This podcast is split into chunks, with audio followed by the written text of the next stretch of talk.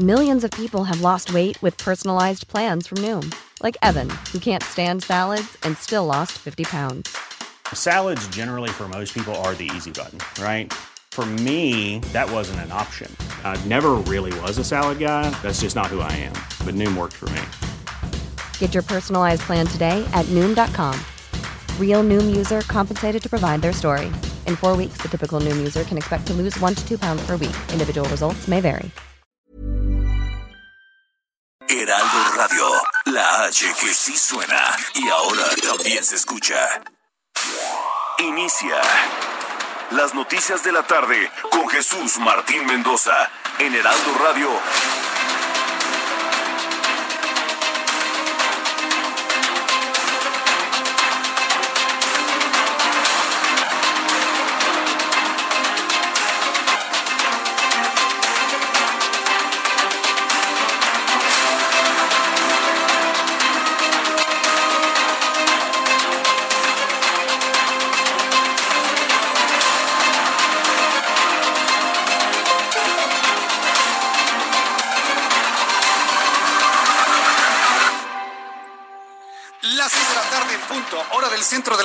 Mexicana. Bienvenidos, muy buenas tardes. Iniciamos el Heraldo Radio a través de una enorme red de emisoras del Heraldo Media Group en toda la República Mexicana. Estamos cubriendo todo el territorio nacional, el sur de los Estados Unidos, para que usted conozca la información, las noticias, como a usted le gusta escucharlas, en donde usted participa con su opinión, en donde es importante que usted y yo estemos en un diálogo abierto y franco con toda la información importante de este día. Súbale el volumen a su radio. Yo soy Jesús Martín Mendoza y le informo en primer lugar que la Secretaría de Educación Pública dio a conocer que el ciclo escolar 2020-2021 iniciará de acuerdo con lo que indique el semáforo epidemiológico en cada entidad y cuando las actividades estén libres de restricciones sanitarias. Mucha atención, padres de familias, maestros, directores de escuelas. Hoy ya hay definido un criterio de qué hacer y qué no hacer ahora porque bueno, era una incertidumbre sabiendo de que los semáforos en verde estarán pues prácticamente hacia principios del año que entra. Bueno, pues ha confirmado el propio secretario de Educación Pública que no regresará un niño a clases presenciales hasta en tanto no se tenga el semáforo en verde. Punto. ¿Cuándo sucederá eso? irá sucediendo de manera escalonada en toda la República Mexicana. Habrá lugares donde el semáforo verde llegue primero, habrá lugares donde llegue después, pero solo hasta que se dé esa condición, solo hasta que se dé la condición de semáforo en verde y ya no existan restricciones sanitarias en el lugar, entonces se autorizará el regreso de los niños a clases y eso sí, con cubrebocas, con su gel, tomándole temperatura y todas las eh, condiciones que establece el protocolo de COVID-19 en México y el mundo. Una importante declaración que da hoy el secretario de Educación Pública y, que se, y que se convierte en la noticia número uno del Heraldo Noticias del Heraldo Radio a esta hora de la tarde. También informo que Javier Corral, gobernador de Chihuahua, aseguró que la detención de César Duarte en los Estados Unidos no es un regalo. Tampoco se trata de un favor del gobierno estadounidense, sino una aprehensión derivada de un trabajo internacional. Lo mismo había comentado ayer, hoy lo reitera y descartó cualquier tipo de paga. Parece que todo indica que se trató de una mera coincidencia. Eso es lo que dice Javier Corral, gobernador constitucional de Chihuahua. Es un proceso muy decantado, muy largo, como para decir ahora que se trata de un asunto eh, que surgió como, como si se intercambiaran eh, este, favores. Es el cumplimiento de un tratado, no es un regalo, no es un favor del gobierno de Estados Unidos. No es un favor del gobierno de los Estados Unidos, ha aclarado el gobernador constitucional de Chihuahua. No se trata de un favor y bueno, pues usted y yo sabemos que en política no hay coincidencias, ¿verdad? Empezando por ahí. Sí, esa es una máxima que conocemos todos desde hace muchos años. En política no hay coincidencias. Y discúlpeme usted, pero la detención de César Duarte, Jaques, exgobernador de Chihuahua, sí es un asunto judicial, sí es un asunto de corrupción, pero tiene un componente político innegable. El que diga que no es un asunto político le está mintiendo, ¿eh? Claro que tiene un ingrediente político fundamental la detención de Javier Duarte Jaques en medio de esta administración y sobre todo un asunto que le pega en lo más profundo a un partido como el Revolucionario Institucional. Más adelante vamos a platicar de esto para que también usted me dé sus comentarios. Le informo que la finalidad de que México tenga acceso a los medicamentos, Roberto Velasco, director para América del Norte de la Secretaría de Relaciones Exteriores, informó que México buscará tener participación con Estados Unidos para encontrar una vacuna y tratamientos contra el COVID-19. Esto fue lo que dijo Roberto Velasco, el nuevo director para América Latina, pero perdón, el nuevo director para América del Norte de la Secretaría de Relaciones Exteriores. Destacaría también el tema de la cooperación para el COVID-19. Fue uno de los temas que se tocó en la Casa Blanca eh, y el vicepresidente Pence eh, mencionó que va a continuar trabajando con nosotros para eh, pues fortalecer la cooperación con México para atender la pandemia. Eh, fundamentalmente, eh, hasta ahora hemos trabajado en el tema de ventiladores, que ahorita hago un comentario por lo que dijo la embajadora, y mascarillas, pero ahora se acordó que vamos a trabajar también para el tema de vacunas y tratamientos, para que aumentemos nuestra participación en las pruebas y eventualmente podamos tener acceso. Y ahí eso es lo que comentó el propio Roberto Velasco, quien, bueno, pues empieza ya a trabajar en su nueva posición dentro de la Secretaría de Relaciones Exteriores. Ojalá y, Roberto Velasco, confiamos en él, por supuesto, también además de los asuntos que tienen que ver con el COVID-19, ojalá encuentre algún tipo de apoyo, algún flujo de medicamentos contra el cáncer para los niños con cáncer en nuestro país, cuyos padres de familia siguen insistiendo en el flujo de medicamentos con una mayor velocidad. También informaré que el presidente de este país, Andrés Manuel López Obrador, llegó el día de hoy, luego de su visita a Washington, antes de abordar su avión acompañado de Marcelo Ebrard, secretario de Relaciones Exteriores, la secretaría, la secretaria de Economía Graciela Márquez y la embajadora de México en Estados Unidos, Marta Bárcena, afirmó que regresa bien y de buenas. Esto dijo López Obrador. Vamos ya a la Ciudad de México. Vamos a hacer escala en Miami, eh, porque no hay vuelo eh, directo, pero eh, estamos bien y de buenas. Están bien y de buenas. Hay que reconocer que fue el saldo es positivo en la visita del presidente Andrés Manuel López Obrador. Inclusive quienes lo criticamos fuertemente todos los días, porque no nos gusta su forma de hacer política ni su forma de gobierno, tenemos la obligación de reconocer que no le fue mal pero no le fue mal por un buen desempeño de él y de sus discursos. La verdad, sus discursos están muy mediocres, muy medianos. Le fue bien porque así lo quiso Donald Trump. Le fue bien porque Donald Trump así lo quiso.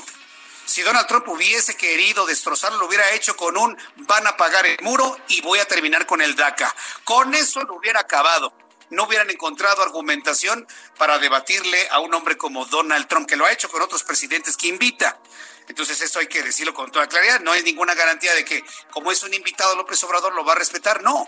Con otros presidentes, por ejemplo, con Angela Merkel, ni le dio la mano a Estados Unidos. Entonces, e, e, eso de decir, no, es que era el invitado, no es ninguna garantía con un Donald Trump. A López Obrador le fue bien en su viaje porque Donald Trump así lo quiso porque sabe el jale que tiene López Obrador con la comunidad hispana y Donald Trump quiere el voto hispano en el bolsillo para las elecciones del mes de noviembre. Puro pragmatismo, ¿eh? Aquí no hay amistades, aquí hay relaciones, aquí hay conveniencias. Aquí no hay amigos, en la política exterior no hay amigos, hay intereses nada más. Y los intereses pueden llevar a muy buenas relaciones, pero no hay amigos téngalo usted en cuenta. Y se lo digo con todos estos años de experiencia que hemos visto muchas uniones y muchos desencuentros. Entonces, sí nos quedamos con la idea. No le fue mal a Andrés Manuel López Obrador, qué bueno, pero fue una decisión de Donald Trump de que le fuera bien. Y otro personaje sin duda importante que logró precisamente que toda la agenda se realizara con una finura de relojería suiza fue sin duda alguna Marcelo Ebrard. Es el hombre del viaje es la mano que meció la cuna. Fue el hombre que intelectualmente armó toda esta gira, pero sobre todo logró los convencimientos necesarios para que estuviera bien arropado el presidente. Se llama Marcelo Ebrard. No se ha hablado mucho de esto, pero yo se lo digo. El hombre importante en este viaje se llama Marcelo Ebrard, secretario de Relaciones Exteriores, que logró aglutinar todos los apoyos necesarios para que le fuera bien al presidente de México durante este viaje. Lo vamos a platicar con más detalle en los próximos minutos aquí en el Heraldo Radio. También informo que Claudia Sheinbaum, jefa de gobierno de la Ciudad de México, informó que será la próxima semana cuando analicen los avances o retrocesos de la pandemia de COVID-19, por lo que será determinante para definir cambios en el semáforo de riesgo. Es Claudia Sheinbaum. La próxima semana vamos a ver cómo evoluciona la pandemia en la ciudad, si va a haber más hospitalizaciones, si hay más contagios y a partir de ahí pues tomar algunas decisiones. Eso fue lo que comentó la jefa de gobierno de la Ciudad de México, ya ya tomando sus propias decisiones en cuanto a la semaforización en la Ciudad de México. La Organización Mundial de la Salud le informó, espera más evidencia de la transmisión aérea por COVID-19. Y esto, no nada más en México, en el mundo se ha convertido en una gran preocupación. La Organización Mundial de la Salud la Organización Mundial de la Salud publicó hoy nuevas directrices sobre la transmisión del coronavirus que reconocen algunos informes de contagios aéreos del virus que causa el COVID-19, aunque no confirmó que se propague por el aire. Bueno, sí o no, que nos diga la, la, Organización Mundial de la Salud, porque precisamente una de sus asesoras habría confirmado que sí se transmite por aire. Están midiendo los efectos de una noticia de este tamaño en el mundo y bueno, pues lo vamos a platicar usted y yo. Y encuentran muerto al alcalde de Seúl, Park Won-sun, alcalde de Seúl, capital de Corea del Sur. Eh, fue encontrado sin vida horas después de que se reportó su desaparición. La familia señala que antes de su pérdida, el ahora fallecido había dejado un mensaje similar a una especie de testamento. Ya están investigando en Corea del Sur la posibilidad de un suicidio por parte del alcalde de Seúl, capital de Corea del Sur, Park Won-sun. También le informo que el Banco de México redujo en 50 puntos base su tasa de interés para dejarlo en 5% además de que alertó de que la economía nacional está en un severo deterioro. Son datos que da a conocer esta institución totalmente independiente del gobierno que es el Banco de México. Son las seis de la tarde con diez minutos. Está muy nublado en el centro del, del país. Tenemos una, un eh, efecto de tormenta tropical en las costas del Pacífico mexicano. Se llama Cristina y sus bandas nubosas han alcanzado inclusive el centro del país. Por eso prácticamente a esta hora, cuando deberíamos tener sol radiante, prácticamente se ha hecho de noche en la capital de la República. Revisamos información de otras partes del país. Empiezo con Claudia Espinosa desde el estado de Puebla. Adelante, Claudia. Así es, Jesús Martín, te saludo con gusto a ti y a todos los amigos del Heraldo Media Group. Pues este día el gobernador del estado, Miguel Barbosa Huerta, aplaudió la labor de los integrantes del Congreso local que avalaron pues las reformas necesarias y lograron la eliminación del fuero constitucional en el estado. Dijo que esto representa el primer paso para una nueva cultura democrática. También el gobernador señaló que se marca una nueva forma de trabajo para los servidores públicos, los cuales tendrán condiciones de igualdad con los ciudadanos en la aplicación de la ley y se logrará la eliminación de justicias. Señaló que con ello pues se dan los pasos para acabar con la impunidad en Puebla. Es el reporte. Muchas gracias por la información, Claudia Espinosa. Muy buena tarde. Nuestros amigos del público que me siguen a través de YouTube en el canal Jesús Martín MX me están reportando ya una gran tormenta eléctrica en el municipio de Naucalpan, en el Estado de México. Se informa de fuerte lluvia ya en la colonia Ciudad de los Deportes. Me informa Janet Hernández que en Monterrey hace un calor, pero de los infiernos. Allá está completamente despejado el cielo y con una temperatura altísima. Lo vamos a estar viendo y revisando en el informe meteorológico en unos instantes más. Manuel Rodríguez informa de tormenta eléctrica, como le decía, en Naucalpan. Joven, eh, Juanito Tornado dice que ya está lloviendo muy, muy fuerte y que tengamos mucho cuidado. Prácticamente en buena parte del país, occidente, centro, sur de la República Mexicana, llueve con intensidad. Vamos hasta San Luis Potosí con José Alemán. Adelante, José, te escuchamos. Buenas tardes, Jesús Martín. Buenas tardes al auditorio para informarles que con la detección de 98 nuevos casos positivos al coronavirus COVID-19, San Luis Potosí llegó a 4.007 pacientes con esta enfermedad, mientras que también en las últimas horas se registraron nueve defunciones, entre ellas, por cierto, la del alcalde de Vanegas, Josué Antonio García Rodríguez, por lo que ahora en la entidad potosina ya son 258 las víctimas mortales desde que empezó la pandemia acá en marzo. El director estatal de salud pública, Miguel Ángel Luxo Steiner, detalló que se trata en los contagios de 52 mujeres y 46 hombres, quienes están en un rango de edad desde 1 hasta 90 años. 46 de los nuevos pacientes corresponden 49 de ellos a la capital de San Luis, que ya llega a 1.462 positivos acumulados. Acerca de las, de las defunciones, Jesús Martín, el funcionario estatal explicó que se trata de cinco hombres y cuatro mujeres desde los 25 hasta más de 65 años de edad. Tres de las víctimas mortales eran de la capital del estado, que así suma eh, eh, prácticamente las 200. El resto son del alcalde de Vanegas, en Cedral, en Villa de Arista, en Santa María del Río, en Cárdenas y en Tamazunchán, en la Huasteca Potosina, donde ya tienen 30 muertos acumulados. Es la información al momento, Jesús Martín. Muchas gracias por la información, José Alemán, desde San Luis Potosí. Abrazo, gracias. Gracias. Hasta luego. Me está informando Miguel Ángel Suárez. Está pidiendo que se maneje con mucha precaución. Llueve muy fuerte en la autopista México-Cuernavaca.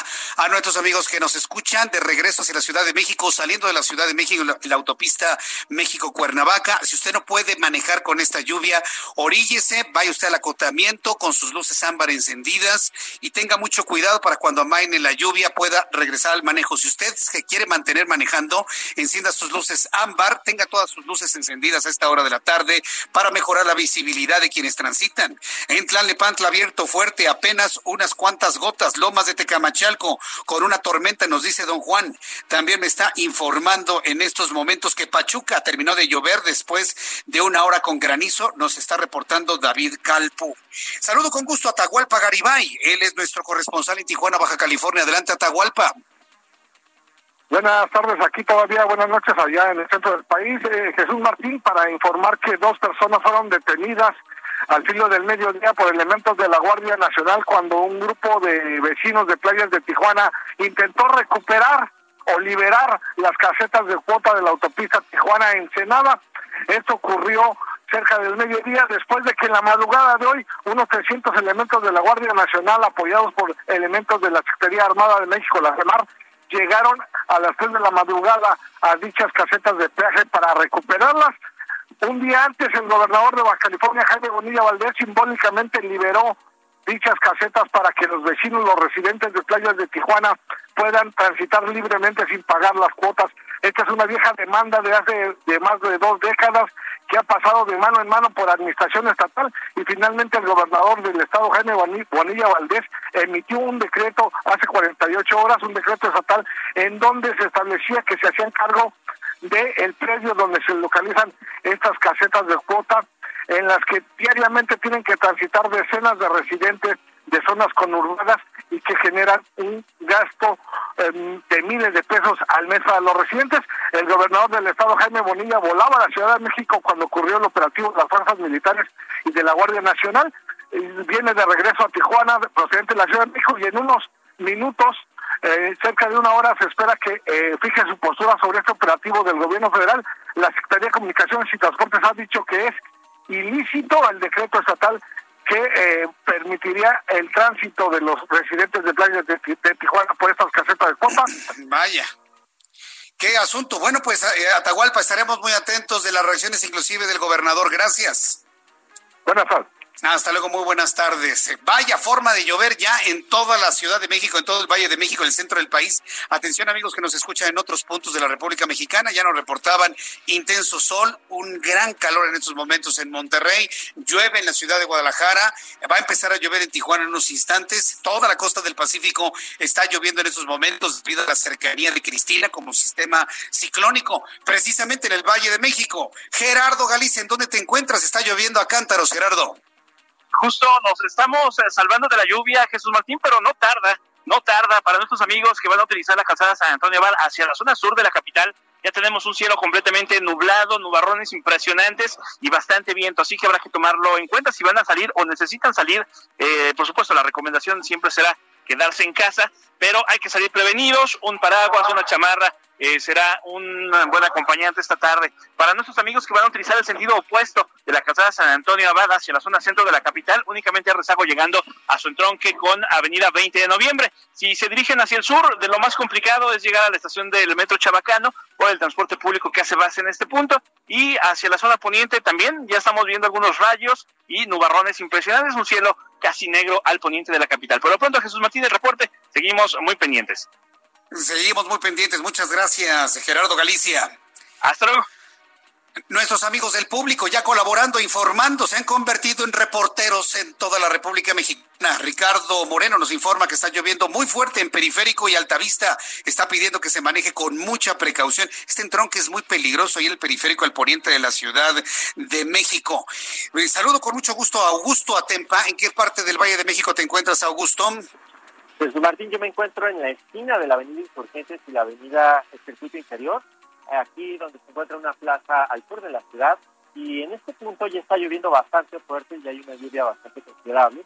A todos los automovilistas que tratan de circular sobre insurgentes encontrarán un poco de tráfico. Hay que recordar que hay una reducción en carriles de tres a dos carriles por la ciclovía emergente. En el circuito interior también hay eh, paso lento para todos aquellos que van hacia el oriente de la ciudad y para los que vienen del oriente hacia el poniente también encontrarán un poco más de tráfico, esto antes de llegar a la zona de Mixtuac. Por lo pronto este es el reporte que yo te tengo y seguimos muy al pendiente. Eh, gracias por la información, Augusto Atempa. Muy buenas tardes. Hasta luego, muy buenas tardes. Nos están informando que ya llueve con mucha fuerza en la zona de Santa Fe. Empieza ya la lluvia y el cierro completamente cerrado, el cielo. Alan Rodríguez, ¿en dónde te ubicas? Adelante, Alan. Jesús Martín, excelente tarde. Continuamos en el bosque de Chapultepec y es que en estos momentos estamos observando algunas camionetas que están retirando parte de las instalaciones de lo que fue en algún momento la Feria de Chapultepec, este emblemático parque de diversiones que divirtió a los mexicanos durante 56 años. Después de los accidentes que se registraron en septiembre del año pasado, este parque de diversiones ya se encontraba cerrado, sin embargo, ha sido esta semana cuando comenzó el proceso de desmantelación. Quiero comentarte que platicamos con personal de la Secretaría del Medio Ambiente quienes nos informaron que la empresa se está haciendo responsable del retiro de todas estas eh, pues objetos que se encuentran al interior del lugar y pues bueno con esto se están llevando un gran recuerdo para los capitalinos y para los que conocieron este parque de diversión. Muchas gracias por la información, Alan Rodríguez. Estamos al pendiente, muy buenas tardes. Gracias, que te vaya muy bien. Me escribe Otilia Medellín y me dice, yo estoy en Lázaro Cárdenas, Michoacán. Saludos a nuestros amigos allá en Michoacán. Dice que no está lloviendo en toda la costa del Pacífico, que en donde ella se encuentra hace mucho calor, está bochornoso, está muy nublado, pero que todavía no llueve. Bueno, es cuestión de algunos minutos. Leticia Ramírez informa, está lloviendo durísimo en Huizquilucan, en el Estado de México. Por favor, maneje con mucha precaución. Así estamos iniciando nuestro programa de noticias en una tarde muy intensa en el centro del país y la costa del Pacífico, también en el sur. En el norte está despejado, está haciendo inclusive un sol radiante, por ejemplo, en Nuevo León. Le voy a tener toda la información. Pero, ¿qué es lo que ocurría un día como hoy? 9 de julio, en México, el mundo y la historia. Abraham Arreola. Bienvenidos, esto es un día como hoy en la historia, 9 de julio. 585 a.C., en Grecia se registra un eclipse de sol que había sido predicho por el astrónomo Tales de Mileto. 1894 muere Juventino Rosas, músico y compositor guanajuatense, autor del vals Sobre las olas. 1955. En Londres, el filósofo Bertrand Russell presenta el manifiesto Russell-Einstein sobre el desarme nuclear. Entre sus líneas destacan la siguiente, o bien morimos todos, o bien adquirimos un ligero grado de sentido común. También en ese mismo año, pero en México, fallece Adolfo de la Huerta, presidente interino de México en 1920. Esto fue luego del triunfo de la rebelión de Agua Prieta que depuso a Venustiano Carranza.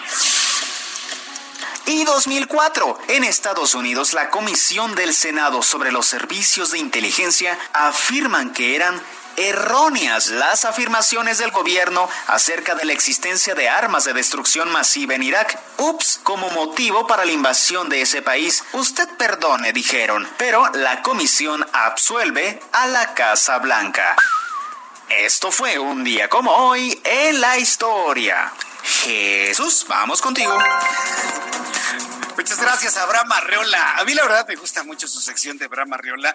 Le pone otro tono diferente, nuevo, algo verdaderamente que no le había presentado yo en muchos años y que finalmente, bueno, ha resultado en el gusto de muchos personas, a otras no les gusta, pero es una sección que no pasa desapercibido y eso verdaderamente lo agradezco infinitamente. Bien, rápidamente antes de ir a los mensajes comerciales, estoy revisando el Servicio Meteorológico Nacional que nos está mostrando precisamente estos sistemas nubosos que están causando este aguacero que tenemos en el centro del país en este momento. Tormenta tropical Cristina, canal de baja presión, la onda tropical número 14, nueva onda tropical, sistema anticiclónico, niveles medios en la atmósfera estarán comportándose de esta manera. Dice el meteorológico que esta noche y madrugada la nubosidad asociada a Cristina ocasionará lluvias puntuales muy fuertes en toda la zona de Sinaloa, Nayarit, Jalisco y Colima, extendiéndose también al centro de la República Mexicana. Maneje con mucha precaución, por favor, amigos en autobuses de pasajeros en la red carretera y de autopistas de la República Mexicana. Les acompañamos con la información. Voy a ir a los anuncios y le invito para que me escriba a través de mi cuenta de Twitter, arroba Jesús Martín MX, y a través de YouTube, Jesús Martín MX. Escuchas a Jesús Martín Mendoza con las noticias de la tarde por Heraldo Radio, una estación de Heraldo Media Group. Heraldo Radio.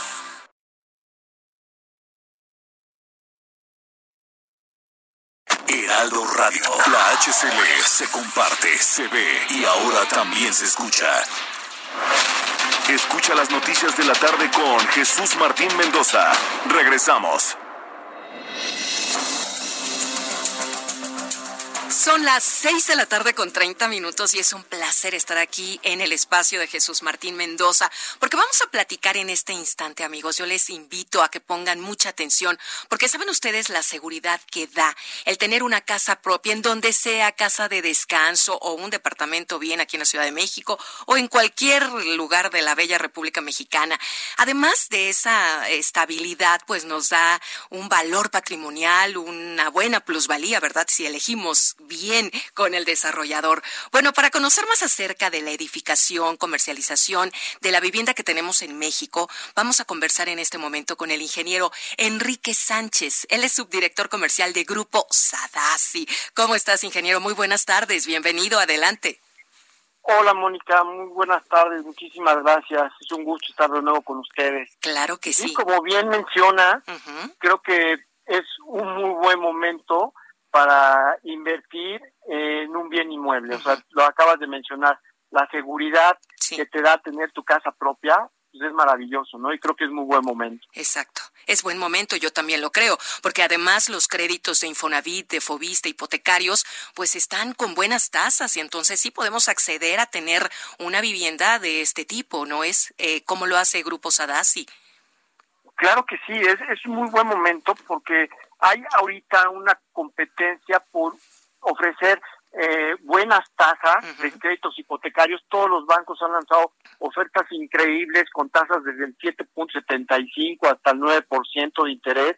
El Infonavit y el Fobiste están creando cada vez más nuevos productos con programas de diferimientos de pagos, con seguros de vida, seguros de desempleo, eh, hay una gran oferta ahorita de productos y en el tema de la vivienda, pues desarrolladores como Sadasi estamos ofertando buenos precios eh, en todos nuestros productos y muy increíbles ofertas. Claro que sí, Grupo Sadasi tiene 45 años de experiencia, yo los conozco y la verdad es que tiene viviendas desde 350 mil pesos, que podría ser lo mínimo que tendría Infonavit, hasta, ¿qué será? ¿3 millones?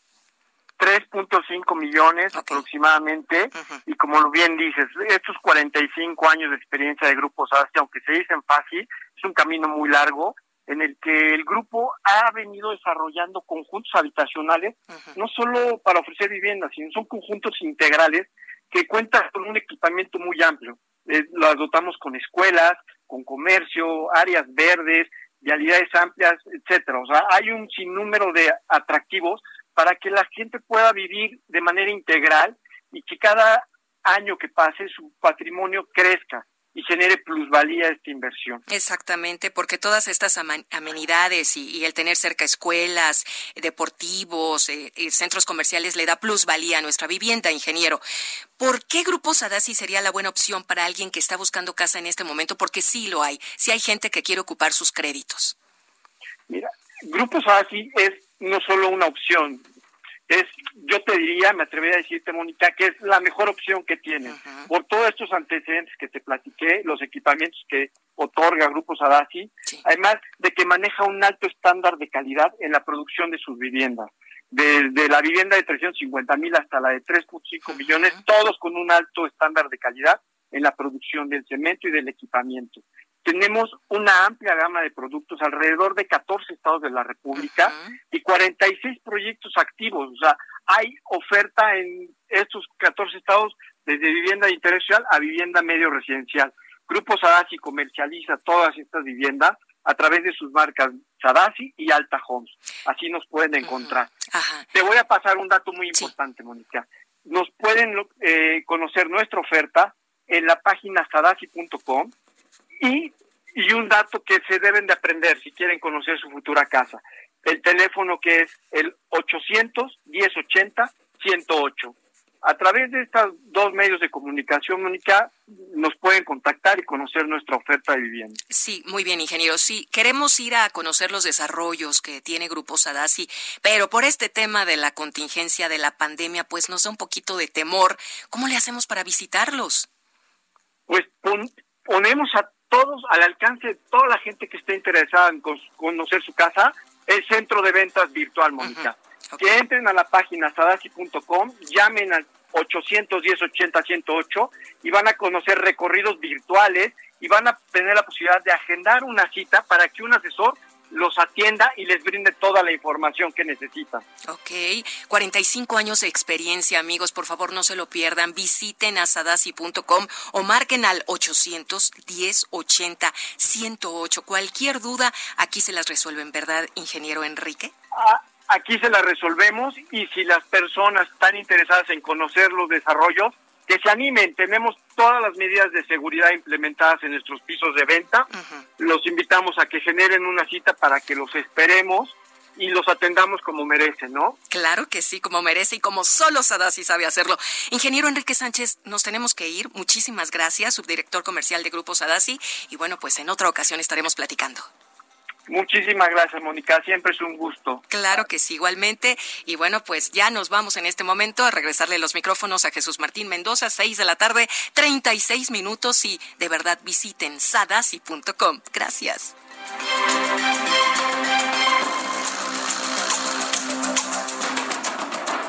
Muchas gracias, Mónica Reyes, por la información que nos has presentado. Y bueno, pues continuamos con información aquí en el Heraldo Radio, en medio de, un fuerte aguacero que estamos viviendo en la zona de la costa del Pacífico, centro del país, sur de la República Mexicana también nos reportan lluvia. Ya me están reportando lluvia también en Veracruz, en el estado de Puebla, en el estado de Guerrero, en Oaxaca. Bueno, eh, eh, está este, esta lluvia generalizada. Quiero decirle a las personas que nos escuchan en el Valle de México, que bueno, ayer le platicaba del asunto de la basura, ¿no? Algunas colonias de algunas alcaldías en la Ciudad de México donde la gente insiste en dejar las bolsas de basura en la calle. En este momento el agua se está llevando la basura a las alcantarillas. La basura que dejaron estos malos vecinos en las calles. Entonces, va a haber en este momento inundaciones, encharcamientos, va a haber colonias que se inunden. Eh, por favor, actúa a tiempo actúe a tiempo. Si usted está advirtiendo que se está inundando una calle, una colonia, una unidad habitacional, llame inmediatamente al 911, pida que le comuniquen a Protección Civil para que vaya la ayuda y evitar de que se inunden las calles. También llame al sistema de aguas de la Ciudad de México, 5654 3210. 5654 3210 para que le ayuden con los equipos Vactor que son estas eh, grandes aspiradoras de basura, porque finalmente es lo que está ocurriendo en la ciudad, y saquen la basura de las alcantarillas que malamente dejan sus vecinos en la calle. Yo voy a seguir insistiendo en esto, porque a mí me queda claro que los medios de comunicación no están para educar, pero sí están para exhibir al mal vecino, ¿eh? Sí están para exhibir al mal vecino. Ahí sí, definitivamente. Entonces, denuncia al mal vecino que deja la basura en la calle, porque en este momento muchas familias, lamentablemente, con la fuerza de la lluvia que tenemos, lo van a sufrir de manera significativa. Bien, el reloj marca las seis de la tarde con 37 minutos, hora del centro de la República Mexicana. Pues eh, atención, padres de familia muchos nos han preguntado qué va a pasar con el ciclo escolar, qué va a pasar el 10 de agosto. Fíjese que ya el asunto del 10 de agosto está prácticamente diluido. Se había planteado un regreso a cursos remediales el 10 de agosto. Estamos prácticamente a un mes de ello y no se ve claro de que para, entonces, eh, entonces se pueda concluir de manera oficial el ciclo escolar 2019-2020. Prácticamente el ciclo escolar está concluido, ya se han dado a conocer las calificaciones, ya se hicieron las evaluaciones Estamos en el punto de los preparativos del ciclo escolar 2020, 2021, que es un asunto muy importante para millones de familias. Estamos hablando de al menos 35 millones de estudiantes que estarían esperando, que estarían esperando el regresar a clases. ¿Cuándo va a ser ese regreso a clases? Por ejemplo, en el estado de Puebla, Ciudad de México, se hablaba de septiembre, mediados de septiembre. Luego dijeron, no, mediados de septiembre no, primera semana de septiembre tampoco. Eh, no puede ser a la mitad porque son las fiestas patrias, entonces tercera semana de septiembre. No, ya, ya hubo voces de que hablaron de octubre. El criterio del secretario de Educación Pública es que los niños y los jóvenes regresen a la escuela a clases presenciales cuando ya no haya riesgos eh, de salud y evidentemente el semáforo está en verde. ¿Cuándo va a ocurrir eso? Mire, Hugo López Gatel hace algunos días hablaba de marzo o abril del 2021. Hay una gran cantidad de empresas, por ejemplo, estadounidenses, empresas transnacionales que tienen oficinas en México, que ya toman una decisión de que sus trabajos los van a retomar hasta el mes de enero del 2021. Es decir, este año 2020 está perdido. Pero ¿qué va a pasar con las escuelas? El día de hoy, Esteban Moctezuma Barragán, secretario de Educación Pública, dijo que el ciclo escolar 2020-2021 para educación básica estamos hablando desde preescolar hasta tercero de secundaria, comenzará conforme al semáforo epidemiológico de cada estado. Le repito esto, comenzará el ciclo escolar conforme al semáforo epidemiológico de cada estado y cuando actividades estén libres de restricciones sanitarias. Eh, la dependencia, la Secretaría de Educación Pública, dijo que para garantizar la seguridad de todos los estudiantes y maestros, se impartirán cursos y talleres antes del ciclo escolar y se buscará el apoyo de estados y municipios para garantizar el servicio de agua potable y jabón mediante el programa La Escuela es Nuestra en las regiones más vulnerables. Autoridades educativas prometieron que para apoyar a maestros que están en grupos de riesgo ante el COVID-19, se firmará un convenio con el Instituto de Seguridad y Servicios Sociales de los Trabajadores del Estado para garantizarles a todos los maestros servicios de salud y atención médica. Mire, en todos estos estas declaraciones y estos criterios y estos informes que da a conocer la Secretaría de Educación Pública, tanto a nivel federal como a nivel local, siempre omiten a las escuelas particulares. Aquí, no están informando si las escuelas particulares van a tener este tipo de beneficios. Lo más seguro es que no, porque parten de la idea de que quien lleva a sus hijos a una escuela particular son ricos fifís. Y esa es una de las cosas tan lamentables y deleznables de la presente administración en su forma de ver y hacer las cosas. No entienden. ¿Y sabe cuál es lo peor de todo? Que mucha de la gente que está en la autollamada cuarta transformación estudió en escuelas particulares, aquí en la Ciudad de México, en cualquier otra parte, y saben perfectamente bien, ustedes señores que me están escuchando, que en las escuelas particulares no van puros ricos fifís. También hay gente que con mucho esfuerzo le paga su colegiatura a su hijo. Y los niños y niñas que tienen un gran desempeño escolar, sabedores de que con su trabajo le ayudan a sus padres, obtienen becas, que son apoyadas por las fundaciones de las propias escuelas. Entonces, el no reconocer eso, el no eh, pensar y detenerse en lo que sucede en las escuelas privadas, raya en la discriminación. Raya en la discriminación, lo voy a volver a decir. Y que le quede el saco a quien le quede el saco. Pero la Secretaría de Educación Pública también tiene que referirse señor Esteban Moctezuma Barragán, tiene usted también la obligación de referirse a las escuelas privadas, porque también estudian mexicanos y porque también estudian niños y niñas mexicanos. Tiene usted la obligación porque ustedes gobiernan para todos, no nada más para los 30 millones que votaron por ustedes. Gobiernan para todos, nos guste o no nos guste, les guste o no les guste. Entonces yo espero que mañana el secretario, pasado mañana, cuando quiera, se refiera a qué va a pasar en las escuelas privadas. Nada más se refieren a las escuelas públicas. Las escuelas privadas han puesto en alto el nombre de México en el extranjero, en robóticas, en investigaciones científicas, en muchas cosas. Las privadas a ese nivel, a nivel básico, a nivel básico, a nivel primaria, secundaria y preparatoria. Ya hablando de universidad, tenemos a nuestra máxima casa de estudios, la UNAM, que es la mera, mera y la primera en todo. Pero en la base educativa, en la base educativa, el desempeño más importante, según las pruebas que se hacían anteriormente, está en las escuelas privadas. No pueden soslayar esa realidad. Entonces me detengo en esto porque no hay ninguna información para los maestros que imparten en escuelas privadas se tiene también que aclarar ese punto y no decir, ay, pues que los ricos les paguen sus, sus enfermedades y ahí arréglense, ¿no? Pues no, no, no, no, puede ser así. Están ustedes obligados a gobernar para todos, les guste o no les guste, nos guste o no nos guste, ¿eh? definitivamente. Entonces, vamos a estar muy pendientes de cuáles van a ser las entidades que van a regresar en verde. Para una ciudad de México, perdóneme, pero el verde lo veo todavía muy lejos. Insiste la doctora Claudia Sheinbaum, por ejemplo, para la capital de la República, seguimos más cerca del rojo que del amarillo. O del, ya, ya no hablemos del verde, ¿no? ¿Se acuerda el escándalo de la semana pasada? Bueno, pues entonces estaremos esperando más luces por parte de la Secretaría de Educación Pública, que ya ni siquiera se refirió a los cursos remediales del 10 de agosto. Pensemos que el ciclo escolar ya terminó y vamos a prepararnos para el nuevo ciclo escolar 2020-2021. 21. Otro de los temas que han generado todo tipo de comentarios desde ayer, una noticia que rivalizó con la mismísima presencia del presidente en Washington y la famosa cena, fue la detención de Javier eh, Duarte, el exgobernador de Chihuahua.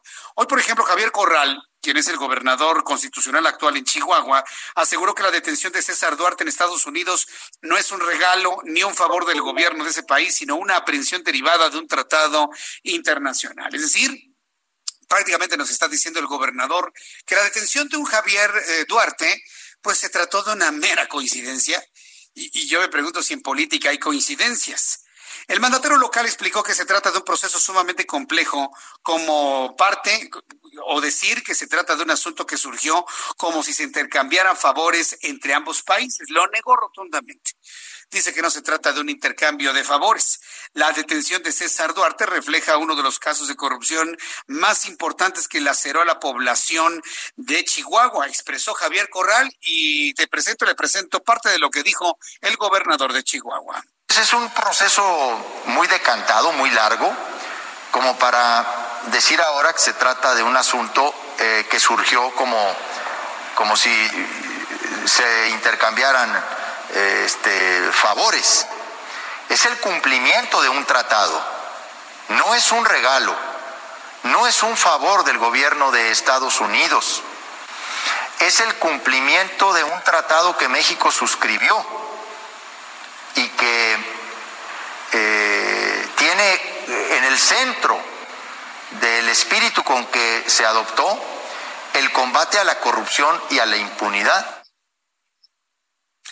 Esto es lo que comentó Javier Corral. En su momento, en su momento el fiscal, el fiscal de Chihuahua, eh, César Augusto Peniche, pues él planteó todas las complicaciones y el tiempo que se van a tardar en traer a César Duarte a que responda ante la justicia mexicana. La expectativa es todavía incierta en cuanto al tiempo que habrá de durar este proceso no será inmediato. La experiencia nos eh, ha enseñado que eh, forzosamente tendrán que satisfacerse varios trámites judiciales y eso conlleva un tiempo determinado. Pero en el momento que se dé esta primera audiencia, nosotros podremos tener ya una expectativa de cuáles serán más o menos los tiempos que eh, tardará en resolverse en relación a esta petición de extradición y que finalmente esta persona comparezca ante los tribunales en nuestro país. Eh, es lo que comentó el fiscal, el fiscal de justicia del estado de Chihuahua, eh, en torno a lo que sucede con César Duarte. César Duarte, dije Javier, pero pues es que de Duarte ya estamos hasta el copete, ¿no? Entonces sí, César Duarte, el de Chihuahua, el de Veracruz era el Javier Duarte, el de, sí, es exactamente. Bueno, pues entonces todavía está incierto cuándo va a regresar. Está detenido. Evidentemente allá César Duarte, Jaques, va a mover a todo su equipo de abogados para poderse quedar, para poderse quedar allá en los Estados Unidos. Entonces, esto es lo que seguramente ocurrirá, pero va a pasar mucho tiempo. Espero que no se les pele, ¿no? Que les gane allá en la justicia y que se quede finalmente por allá. La Unidad de Inteligencia Financiera acusó ante la Fiscalía General de la República a César Duarte, exgobernador de Chihuahua. De acuerdo con los trascendidos, las denuncias fueron presentadas a principios del presente año. Dichas acusaciones fueron gracias a información que la Fiscalía Estatal de Chihuahua envió al Servicio de Inteligencia Financiera. Las acusaciones son por lavado de dinero y desvío de recursos públicos. Esto fue lo que dijo Santiago Nieto, el titular de la Unidad de Inteligencia Financiera. ya en la UIF, en el caso ha sido la presentación de, dos denuncias vinculadas con el señor César Duarte por la generación de una red que nosotros consideramos de lavado de, dinero en, eh, en una asociación eh, ganadera que importaba ganado de Nueva Zelanda, entre otras eh, espacios, relacionada también con Roberto Sandoval, el exgobernador de Nayarit, y uno eh, y un caso de la generación de, de una eh, unión de crédito, que era también financiada a partir de empresas fachadas que extraían los recursos del gobierno del Estado. Hemos colaborado también con la Fiscalía del Estado de Chihuahua en intercambio de información, de hecho con el, el gobernador Corral fue el primer estado donde se generó un convenio de colaboración e intercambio de información para la generación de este tipo de, casos. Bien, pues esto es lo que se comentó desde la Unidad de Inteligencia Financiera. Solamente quiero que usted, para redondear esta información de César Duarte y su detención allá en Florida y ya el inicio del proceso de extradición a nuestro país, es el priista más solo que existe en estos momentos. Es el priista más solo. Es, es como un hombre en la luna abandonado, ¿eh?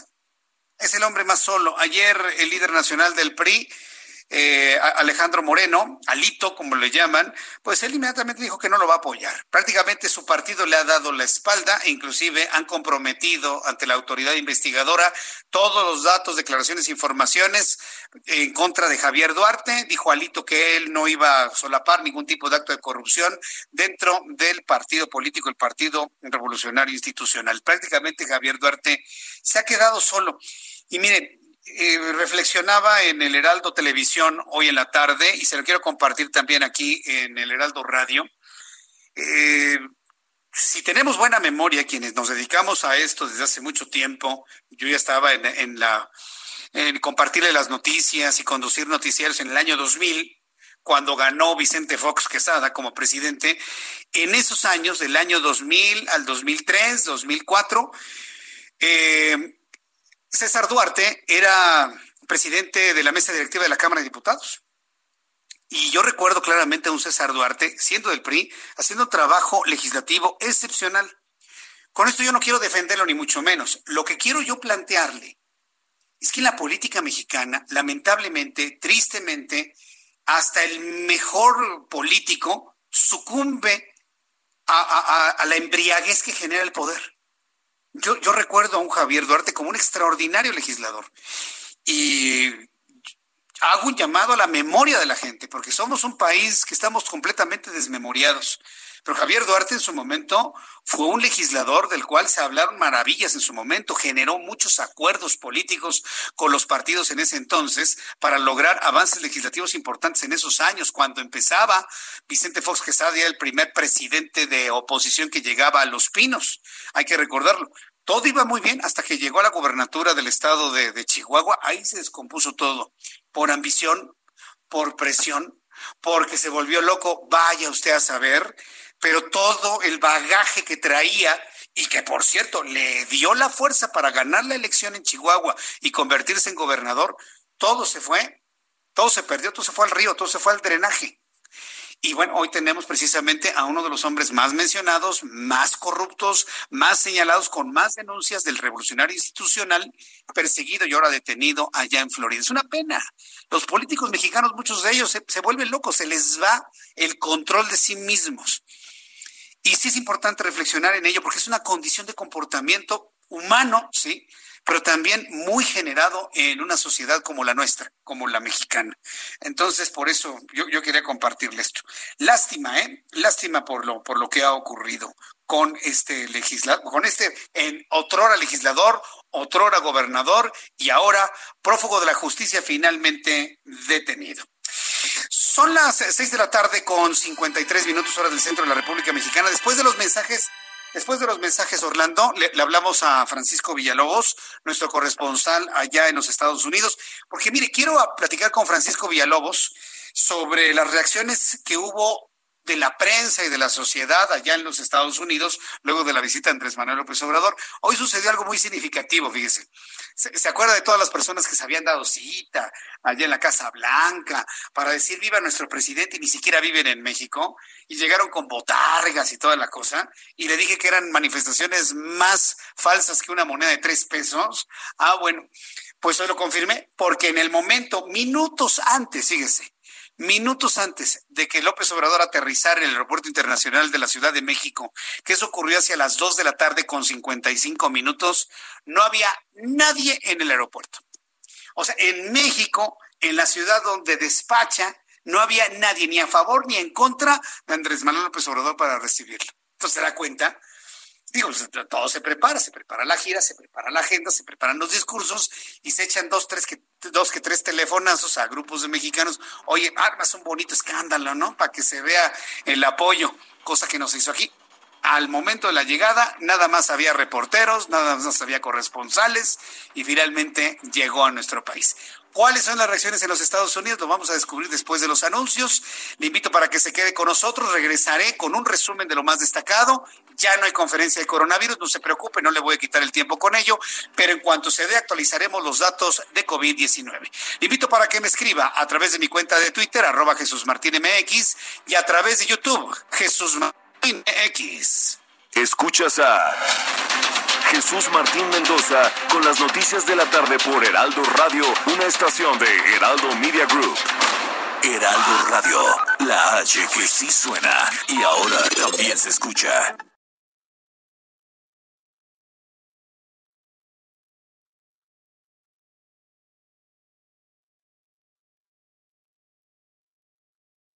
Escucha la H, Heraldo Radio. Escucha las noticias de la tarde con Jesús Martín Mendoza. Regresamos.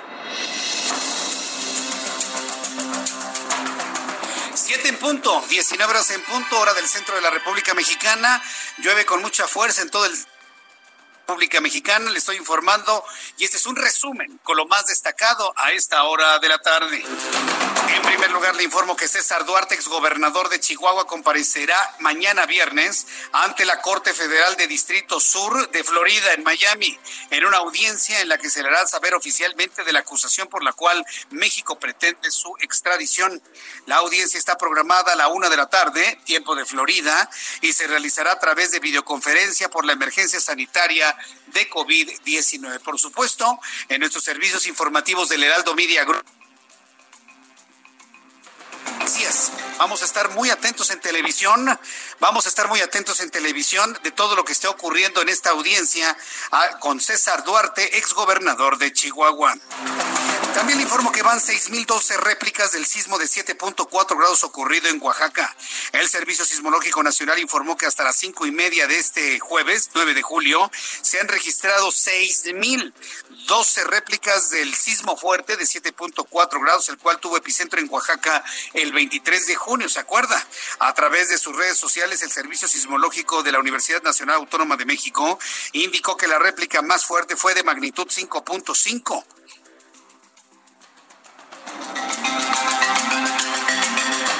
no, no me fui, terminé. Oh, nada más escúchenme, ¿no? Mario Delgado, coordinador de la bancada de Morena en la Cámara de Diputados, destacó que es necesario llevar a cabo un proceso de la dirigencia nacional para el próximo año. En un video en redes sociales, el diputado indicó que se oponen a conservadores. Delgado Carrillo, el legislador de Morena, quien también es aspirante al puesto en cuestión, demandó atender la recomendación del presidente López Obrador para que la gente decida quién debe dirigir al partido. Janine Áñez, presidenta interina de Bolivia, da positivo a COVID-19 la presidenta de Bolivia, que ha estado en una persecución total de Evo Morales, ahora ya por delitos de terrorismo. Ha sido una nota que ha cundido en las redes sociales y en los medios de comunicación sudamericanos. Bueno, pues Janine Áñez tiene COVID.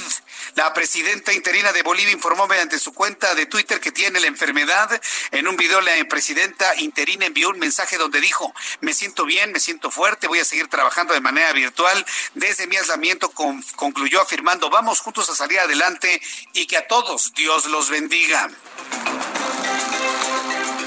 Michael Cohen, ex delegado personal de Donald Trump, quien había sido liberado de una cárcel de Nueva York durante la pandemia de COVID-19 tras ser condenado por fraude, fue detenido nuevamente tras violar los términos de su libertad condicional, de acuerdo con su abogado Jeffrey Levine. Cohen fue trasladado a un centro de detención federal en Brooklyn, aunque se desconoce cuál será el proceso legal que seguirá luego de su detención. Ya son las 7 con 3, las 19 horas con 3 minutos hora del centro de la República Mexicana. Le invito para que siga con nosotros. Le saluda Jesús Martín Mendoza.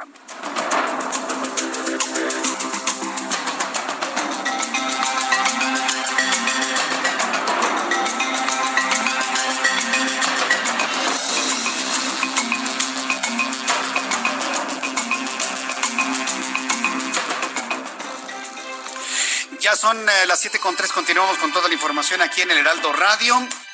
Bueno, me están reportando momentos de lluvia muy intensa en Iztacalco, granizadas también. Aquí en el sur de la Ciudad de México, en nuestra ubicación, no estamos viendo precisamente una lluvia con granizo, pero sí bastante fuerte. Fuerte, me dice Lucho CMX, granizo en la zona de Tasqueña. Hay que estar manejando con mucha precaución. Y si usted me escucha en otras partes de la República Mexicana, dígame a través de nuestro chat en YouTube, Jesús Martín MX, Jesús Martín MX, cómo está el clima, por ejemplo, en Monterrey, en Tijuana, amigos de Villahermosa, cómo están las cosas allá en Guadalajara, en Querétaro, en Acapulco, amigos de Acapulco, gusto en saludarlos. Y bueno, pues los aguaceros tremendo en este momento en el centro del país. Voy a entrar en comunicación con nuestros compañeros reporteros urbanos. Gerardo Galicia, ¿en dónde te ubicas? Adelante, Gerardo. Zona sur de la capital, Jesús Martín, excelente tarde y con lluvia bastante intensa. Ya lo adelantaban nuestros amigos del auditorio para nuestros eh, amigos automovilistas que van a transitar. Hay que hacerlo con mucha precaución. Si van a utilizar el eje 1 Oriente, la avenida Andrés Molina Enríquez, Tlalpan, el eje 4 Sur en sus diversos nombres, ya tenemos lluvia bastante, bastante fuerte. Algunos rezagos son provocados, por supuesto, por los encharcamientos y por el eh, semáforo. Así que habrá que tomarlo en cuenta y manejar con mucha precaución. Y de lo más complicado, hemos encontrado la circulación del eje 4 sur en su cruce con la avenida Congreso de la Unión. Hay un vehículo estacionado en el carril de extrema derecha. Hay que recordar que, de hecho, este carril es únicamente eh, utilizado o lo deben utilizar los ciclistas. Se ha colocado ya una ciclovía emergente en este punto, así que hay que respetarla. Y más adelante, llegando a la avenida Canal de Río Churubusco, también rezago. Esto se debe a la reducción de carriles. Habrá que tomarlo con muchísima paciencia. El viaducto no es opción, también ya presenta bastantes dificultades eh, una vez llegando a la zona del circuito interior hacia el perímetro de la calzada Ignacio Zaragoza. Y por lo pronto, Jesús Martín, el reporte. Muchas gracias por la información, Gerardo. Hasta luego. Hasta luego, que te vaya muy bien. Alan Rodríguez, ¿en qué zona de la ciudad te encuentras? Adelante, Alan. Jesús Martín, excelente tarde, resguardado de la lluvia en esta zona centro. Y es que en estos momentos tenemos congestionado el tramo de circuito interior entre el eje 1 norte y el cruce de la avenida Sullivan para quienes se dirigen al sur de la capital en la avenida Paseo de la Reforma. Quiero comentarles que en estos momentos entre la Estela de Luz y el cruce de la avenida Bucareli el avance es lento con asentamiento entre los semáforos de La Palma, El Ángel y el cruce con la avenida de los Insurgentes. Ambas direcciones, tanto hacia la zona del periférico como hacia el norte de la la capital presentan en estos momentos carga vehicular y pues bueno, ya se avecina un fuerte aguacero, estamos en estos momentos sintiendo una ligera lluvia, pero se ve que va a pegar con fuerza esta tarde. Bien, pues Alan Rodríguez, muchas gracias por la información. Excelente tarde. Le recuerdo que todos nuestros compañeros reporteros urbanos y con protección civil estamos muy pendientes de la posibilidad de encharcamientos inundaciones. Inclusive si usted me lo quiere hacer saber a través de nuestra cuenta de Twitter, arroba Jesús Martín MX, adelante, a través de nuestro canal Jesús Martín MX en YouTube. Me está preguntando sobre los datos de COVID-19 en unos instantes, una vez que la Secretaría de Salud actualice la base de datos a través de Internet se los daré a conocer, todos los datos que nos interesan, los cálculos, índice de mortalidad, cuántas personas fallecidas se han sumado a la lista, debido a que, bueno, pues ya finalmente ya no es de ninguna utilidad la conferencia vespertina. ¿Para qué la queremos? Para que nos digan cosas que no son. Por ejemplo, Ayer en la noche, porque se convirtió en noticia, yo no me voy a perder mi tiempo escuchando a Hugo López Gatel, pero ayer Hugo López Gatel, ¿sabe lo que dijo en la tarde? Dijo que se están desacelerando los, los contagios. O sea, qué insistencia de López Gatel de mentir. No se está desacelerando. Ustedes mismos han demostrado que ayer fue el día de mayor aceleración en el contagio, sumando 6.995 personas. ¿Se da cuenta por qué yo no le voy a quitar su tiempo transmitiéndole cosas para hacerle creer una cosa cuando en realidad sucede otra en materia de COVID? Mejor nos esperamos a que la Secretaría de Salud actualice los datos en una exigencia total a nuestro derecho de información y nuestra obligación de informarle y con eso con los propios datos que da la Secretaría de Salud, nos queda clarísimo que no hay ninguna desaceleración y que no hay ninguna curva plana, definitivamente.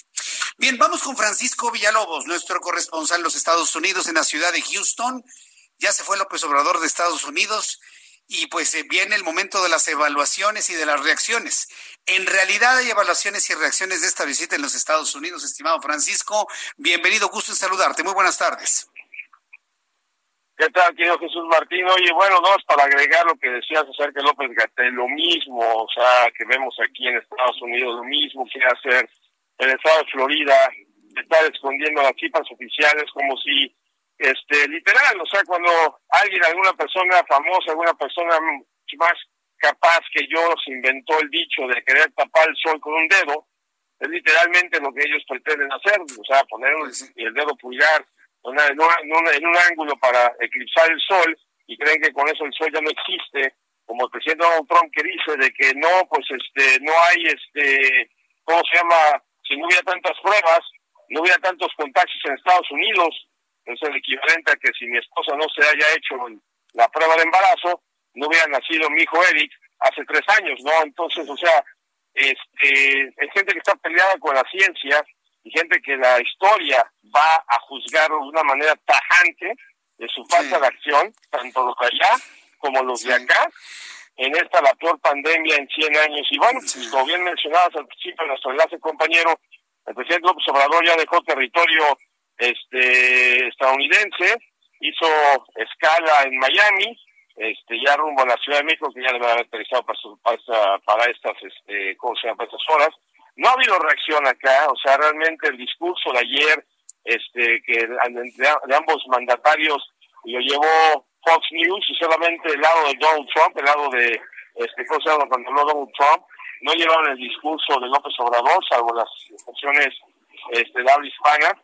Y lo único que se habló aquí en Estados Unidos por parte de las estaciones de habla hispana, Univisión, Telemundo y las cadenas locales de estas mismas dos este, cadenas nacionales, es el hecho de que no es posible que el presidente de México haya halagado, alabado, perdón, al presidente de los Estados Unidos y de calificarlo como una persona respetuosa que ha tratado a México como nadie, que no ha tratado a México como una colonia, cuando la, este, así que la evidencia monumental de no sé cuántos twitters, entrevistas y meetings de Donald Trump demuestran todo lo contrario, ¿no, compañero?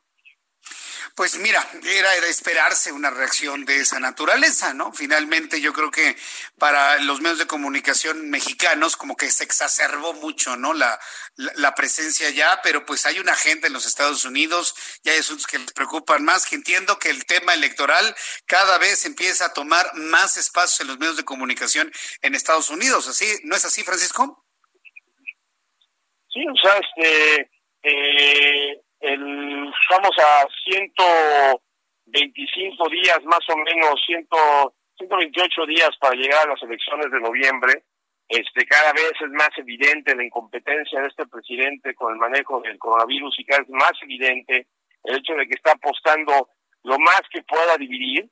O sea, el presidente quiere dividir lo más que pueda el país porque sabe perfectamente que tiene la capacidad de unir la capacidad de retractarse de sus palabras racistas que ha tenido, especialmente en los últimos meses, y está apostando a que todavía existan suficientes norteamericanos atrapados en el siglo XIX y parte del siglo XX, donde creen que por su supremacía del, se da el color, este, les da la autoridad este, bíblica para poder ser, este, eh, que abusar de, los, de las minorías, de que Estados Unidos está siendo arrasado por, este, en este caso, los hispanos, que se van a convertir en la mayoría en este país ya para la próxima década, este, y pues, o sea, Donald Trump está aterrado y quiere darle voz a la mucha gente, cada vez más, cada, cada vez menos, cada vez, cada vez son menos, darle voz a esas personas, esa especie en extinción, que todavía creen que por el color de su piel les da cierta autoridad sobre aquellos que son de tez más morena o más negra. Eh, Donald Trump, eh, hoy habló este, Joe Biden, habló acerca de su tema económico, un discurso lleno de, este, de, esperanza, unificación, de que él va a ser presidente de todos, el presidente de los republicanos, de los demócratas, si es que si es que puede contar con su voto, su este que él sabe que esa situación económica sin precedentes, él sabe lo que es ser pobre, que sabe lo que no tener a nadie que te ayude, es nada que ver como Donald Trump que desde que era un niño toda la vida le han resuelto sus problemas, le han dado así que domingos de 100 mil dólares y, y pues Biden representa una persona que tiene esa, y perdón si se me va la palabra porque te recuerdo que llevo aquí 35 años compañero, pero tiene empatía, se dice bien, así se dice correctamente, ¿verdad? Empatía, ¿verdad? Sí, sí, em, empatía, comunicación con el pueblo. Y vaya, él tiene un interés, un interés de ser presidente y ha cambiado su discurso, la verdad, con lo que me estás platicando. Biden, tiene la empatía, tiene, sabe conectarse con la gente, sabe hablar con este, se reconoce la situación, reconoce cuando mete, como cuando comete un error y este y, y, principalmente también refleja la, la imagen de una persona que sabe cómo manejar el gobierno, cómo administrar el gobierno, sabe cómo gobernar desde el primer día, no las improvisaciones que ha hecho Donald Trump, que simplemente le cayó la pandemia, este, le destruyó su show que tenía, este, le destruyó, le destruyó su, su show de, de poder demostrar que podía hacer cosas que realmente tiene la capacidad de hacerlo, y ahora que no tiene, que no está funcionando el discurso que le, le funcionó en el 2000 16 con Hillary Clinton, repito, está utilizando un discurso racista, de división, está metiendo la cuestión esa de que a fuerza tienen que mandar a los padres norteamericanos a sus hijos a la escuela. Yo no lo voy a hacer. Afortunadamente tengo la fortuna de que mi hijo tenga, tiene tres años y va a empezar apenas el kindergarten, para aunque tuviera 14. Yo no lo mandaría a la escuela, Jesús Martín, porque no tienen controlado la cuestión de los de los índices de contagio y no tiene controlado la pandemia, compañero. Híjole, pues estamos, compañeros, del mismo dolor. Vamos a estar muy pendientes de todo. ¿Viste cómo el interés eh, informativo en Estados Unidos está más en las elecciones en John Biden, en Donald Trump, en el COVID, en las escuelas, que en la visita de López Obrador? Solito, mi querido Francisco, solito fue el, el, tema cambiando completamente y eso nos da una clara idea de cuál fue el interés local de la visita del presidente mexicano. Yo te agradezco mucho toda esta información, eh, Francisco. Inexistente y este y aparte no entiendo cuál fue el fin de alabar a, un, a un hombre que le quedan ciento y pico de días de vida política y que va a tener que y, y no se reunió ni con Nancy Pelosi ni con Joe Biden que probablemente van a estar en el poder el 4 de noviembre, cuando este país hable y hable contundentemente en contra de Donald Trump. Pero pues así que pues, cada quien. Fíjate que eh, a ver si puedes tener alguna reacción por parte de los demócratas, si se sienten lastimados, porque mira, hoy platiqué con, con grupos de, de, inmigrantes mexicanos, casas de inmigrantes de mexicanos, y se sienten lastimados de que no haya habido una sola palabra para ellos, un encuentro, un apretón de manos, cuando inclusive muchos de ellos votaron por él desde los Estados Unidos, eh, pisó algunos callos dolorosos, y me gustaría saber si los demócratas se sienten lastimados por no haber tenido una palabra de Donald, de, perdón, de eh, Andrés Manuel López Obrador, eh, y sobre todo la forma tan cariñosa, entre comillas, en la que se refirió López Obrador hacia Donald Trump. Sería interesante saber si se sienten... De llamarle a una persona responsable de crear a tantos huérfanos, Jesús Martín. ¿Cómo le llamas amigo a un imbécil que hace eso? Con perdón que, me, que la investidura merece. Pero, o sea, ¿cómo le llamas amigo a una persona responsable de tanto dolor, tanto daño, tanta injusticia, tanto racismo. ¿Cómo te puedes, haz de cuenta, presentar una situación, grabarte para la historia de la historia, que la gente te haya grabado, tanto en lo escrito como en lo visual, como en el, el, audio, llamar amigo a una persona que es así. O sea, me imagino que muchos, y no digo que Donald Trump sea un nazi, ni mucho menos, ni Hitler, ni nada por el estilo, pero imagino que muchas personas, muchos ingleses, en su momento se arrepintieron cuando le estrecharon la mano a Adolfo Hitler por no quererlo hacer, por no quererlo hacer enojar y la historia después los condenó y jamás se los perdonó por haber querido ser amigo del enemigo en lugar de llamar la injusticia como lo que es, llamar el racismo como lo que es, llamar lo que no se debe hacer como lo es directo y a la cara. Pero bueno, Vaya, qué, fuerte lo que has comentado, mi querido Francisco. Seguimos en contacto, te envío un fuerte abrazo hasta Houston. Cuídate mucho y seguimos en contacto y atentos de la información. Fuerte abrazo, mi querido hermano Francisco. Que te vaya muy bien. Hasta luego.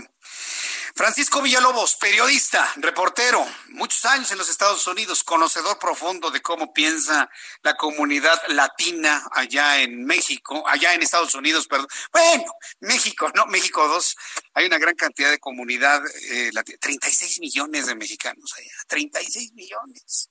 Y muchos de ellos van a estar en posibilidad de votar precisamente por Donald Trump y eso es precisamente, por eso le preguntaba, vamos averiguando con el eh, Partido Demócrata qué tan lastimados quedaron después de esto, ¿no? Y bueno, es ahí donde se prendió. Imagínense a alguien que le dice este señor a Donald Trump, amigo, no, no, se le digo que hay gente que está muy apasionada con el tema, con el tema político allá en los Estados Unidos y que verdaderamente pues han visto momentos muy malos en los Estados Unidos con Donald Trump. Quiero agradecer mucho las fotografías sobre la lluvia, el granizo que me han enviado a través de mi cuenta de Twitter, arroba Jesús Martín MX, arroba Jesús Martín MX, Antonio de Espinosa, Bernardo Reyes, muchas gracias, Eric Corona, Marta García, gracias, Serrano Vargas, gracias, Jesús Rodríguez, también gracias, Remigio Almaraz, gracias por comunicarte, Marco, gracias también. Dice que hay granizo en Cuapa. Raúl García Araujo, vaya forma de llover, lo comparte Marco Coello. Héctor Rodríguez también, muchísimas gracias. La cuarta tragedia, Jesús Martín se cae el cielo en Xochimilco, sin comentarios. También me envía mensajes. Dosar con una caricatura espléndida. Roba Águila, Jesús Martín, buenas tardes. Sobre la nota de los acarreos en Washington, pues hasta parece ser que ni mexicanos eran. Alvin Dorado, también gracias por tus fotografías sobre la tremenda lluvia que ha estado cayendo desde hace algunas horas. También Miguel Ángel Suárez nos muestra gráficas, Acustin también, bueno, una gran cantidad de amigos que esta tarde se han convertido en reporteros y que nos han enviado sus gráficas, sus fotografías, sus crónicas, sus advertencias. Eh, me dice Francisco Javier Ascoitia, San Pedro de los Pinos reporta muchísima lluvia a esta hora de la tarde. Bien, ahora que con Francisco Villalobos reflexionábamos sobre los eh, resultados y la mediatización de la visita de Andrés Manuel López Obrador a los Estados Unidos, ya con lo que ha comentado y que creo que era algo que nos sospechábamos usted y yo. ¿Qué va a pasar en México? ¿Cómo se van a dar los reportes? ¿Cómo se van a dar los informes? Seguramente Andrés Manuel López Obrador tendrá que dar un informe y a lo mejor lo hace en un evento ahí para dar su informe de su viaje a los Estados Unidos, pero por lo pronto en el Senado de la República ya se está pidiendo la comparecencia de Marcelo Ebrard, secretario de Relaciones Exteriores, para que explique los alcances, lo logrado finalmente en esa visita. Misael Zavala, periodista del Heraldo Media Group, nos informa. Adelante, Misael. ¿Qué tal? Buenas tardes. Pues sí, efectivamente, como bien lo comentas, el presidente de la Junta de Coordinación Política, eh, Ricardo Monreal, adelantó que buscará la comparecencia del canciller Marcelo Ebrard y también de la secretaria de Economía, Graciela Márquez, para dar a conocer los detalles de los acuerdos alcanzados en la visita oficial del presidente Andrés Manuel López Obrador a Estados Unidos. El senador morenista detalló, eh, Jesús Martín, que el gobierno federal deberá enviar un informe con los alcances del encuentro llevado a cabo ayer eh, con el presidente estadounidense Donald Trump en la Casa Blanca. Este informe escrito tendrá que ser enviado a la Junta de Coordinación Política del Senado y también a la mesa directiva del Senado de la República, pero también eh, dijo Ricardo Monreal que de la misma forma se convocarán al canciller eh, Marcelo Ebrard y también a la secretaria eh, de Economía, Graciela Márquez, para que asistan a la Comisión de Relaciones Exteriores y también a la Comisión eh, de Economía y a la Junta de Coordinación Política para profundizar los acuerdos alcanzados en este primer viaje al extranjero del presidente López Obrador, ya como presidente. En la comparecencia se busca profundizar, según el senador Monral, el conocimiento y los logros alcanzados en esta visita internacional. Jesús Martín, esta es la información desde el Senado de la República. Correcto, bueno, pues muy atentos. Se, mencionó una fecha, perdóname, ¿se mencionó alguna fecha, Misael, para que se haga este informe al Senado de la República? No, todavía no se mencionan fechas. Eh, cabe recordar que en este momento hay eh, una reunión, digamos, está el periodo de la Comisión Permanente del Congreso de la Unión y ya en septiembre arrancaría el periodo ordinario ya en el Senado y en la Cámara de Diputados y se espera que eh, arrancando septiembre pues se pida de inmediato la comparecencia de Marcelo Ebrard y de la Secretaría de Economía. Bien, correcto. Gracias por la información, Misael Zavala. Muchas gracias. Buenas tardes. Ah, hasta luego, que te vaya muy bien. No, la verdad tiene toda la razón, sí es cierto. E, este tipo de comparecencias ante la Comisión de Relaciones Exteriores, ante la Comisión de Economía, ante el Pleno, como finalmente se haga, tiene que ser en periodo ordinario. ¿Cuándo empieza el periodo ordinario? El 1 de septiembre con el informe de gobierno del presidente en turno. Entonces, hasta septiembre, julio, agosto, se, uy, para septiembre, ¿quién se va a acordar del viaje? Uh, nadie, absolutamente. A lo mejor ni comparecencia hay, porque ya para septiembre, dígame usted quién se va a acordar del viaje. Lo que va a suceder antes, y se lo aseguro, mañana en la conferencia matutina, López Obrador, parece que lo estoy viendo así en una bola de cristal, ¿no? Lo estoy viendo acá en una bola de cristal, va a decir López Obrador, voy a informar al pueblo, voy a informar al pueblo desde, sí, pues sí. Entonces, prepárese porque seguramente va a dar su... ¿Cuántos informes van, Orlando? Ayúdame a pensar. Van como siete, seis, siete. Pues a lo mejor puede ser el octavo, noveno informe al pueblo. Entonces, mañana en la mañanera, ahí me platica porque yo no la voy a escuchar, a ver si efectivamente se cumple este presagio. El presidente de la República va a decir, tengo que informar al pueblo lo que hemos logrado con la nueva amistad del presidente Trump, ya le dice Trump. Por cierto, ya le dice Trump. No sé si se dio cuenta usted de ese pequeñísimo detalle. Uy, yo vi una cantidad de detalles, leyó más rápido, le dijo Donald Trump, se puso el cubrebocas, usó gel por primera vez en la vida, le tomaron la temperatura. Bueno, hubo cosas que allá hizo que aquí finalmente no hace. Interesante sin duda analizarlo desde esos aspectos muy interesantes. Hay un video, hay un video en donde lo adula mucho López Obrador y, Donald Trump de plano se quita al traductor a un lado y nada más le aplaude. Es un video interesante de analizar en las actitudes. Voy a los anuncios, le invito para que me escriba en mi cuenta de Twitter, arroba Jesús Martín MX y en YouTube, Jesús Martín MX. Escuchas a Jesús Martín Mendoza con las noticias de la tarde por Heraldo Radio, una estación de Heraldo Media Group. Heraldo Radio, la HCL se comparte, se ve y ahora también se escucha.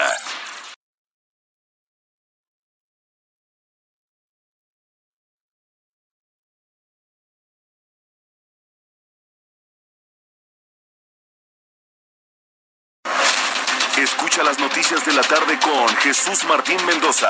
Regresamos. Amigos, muy buenas tardes. Estamos aquí saludándolos y muy contentos porque en Liverpool están todos felices, porque ya pueden recibirnos nuevamente de lunes a domingo de 11 a 5 de la tarde, al 30% de su capacidad total en esta nueva etapa. Todo en orden con el anuncio hecho por las autoridades capitalinas. Esto con el fin de preservar un espacio seguro y bueno, pues también nos indican las siguientes medidas. Pongan atención. Diariamente se realiza protocolo de limpieza, sanitización en todas las tiendas. Tiendas y colaboradores cuentan con un riguroso protocolo de sanitización, uso de cubrebocas durante nuestra estancia y colaboradores que tienen contacto constante con clientes que ya utilizan caretas, filtro sanitario en las entradas de cada almacén, puertas exclusivas para entradas y salidas, señalización en el piso que marca distancia social segura, gel al 70% disponible en entradas, cajas, baños, probadores, áreas comunes y de alimentos. Sanitización constante de prendas mediante plancha de vapor vertical con desinfectante. Probadores fuera de servicio áreas de juegos infantiles fuera de servicio, elevador preferente para mujeres embarazadas, personas de la tercera edad, carriolas y sillas de ruedas. Los canales digitales como liverpool.com.mx y la app Liverpool Pocket siguen disponibles para atenderlos con toda tranquilidad de tu hogar y clic a Collect también. Así que ya lo saben, queridos amigos, Liverpool los espera para atendernos como nos merecemos. Porque Liverpool es parte de mi vida. Regresamos, gracias.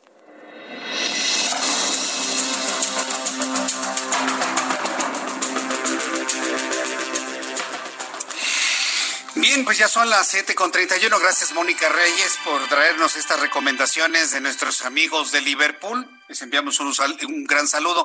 Y mire, eh, yo creo que es importante porque ayer le presentaba en el Heraldo Televisión y hoy también las enormes filas que se se generaron en las plazas comerciales y en, los, eh, en las tiendas departamentales. Enormes filas de personas que pues no necesariamente iban a comprar algo, sino a lo mejor cambiar un producto que habían comprado en línea, por ejemplo, o para reclamar una garantía.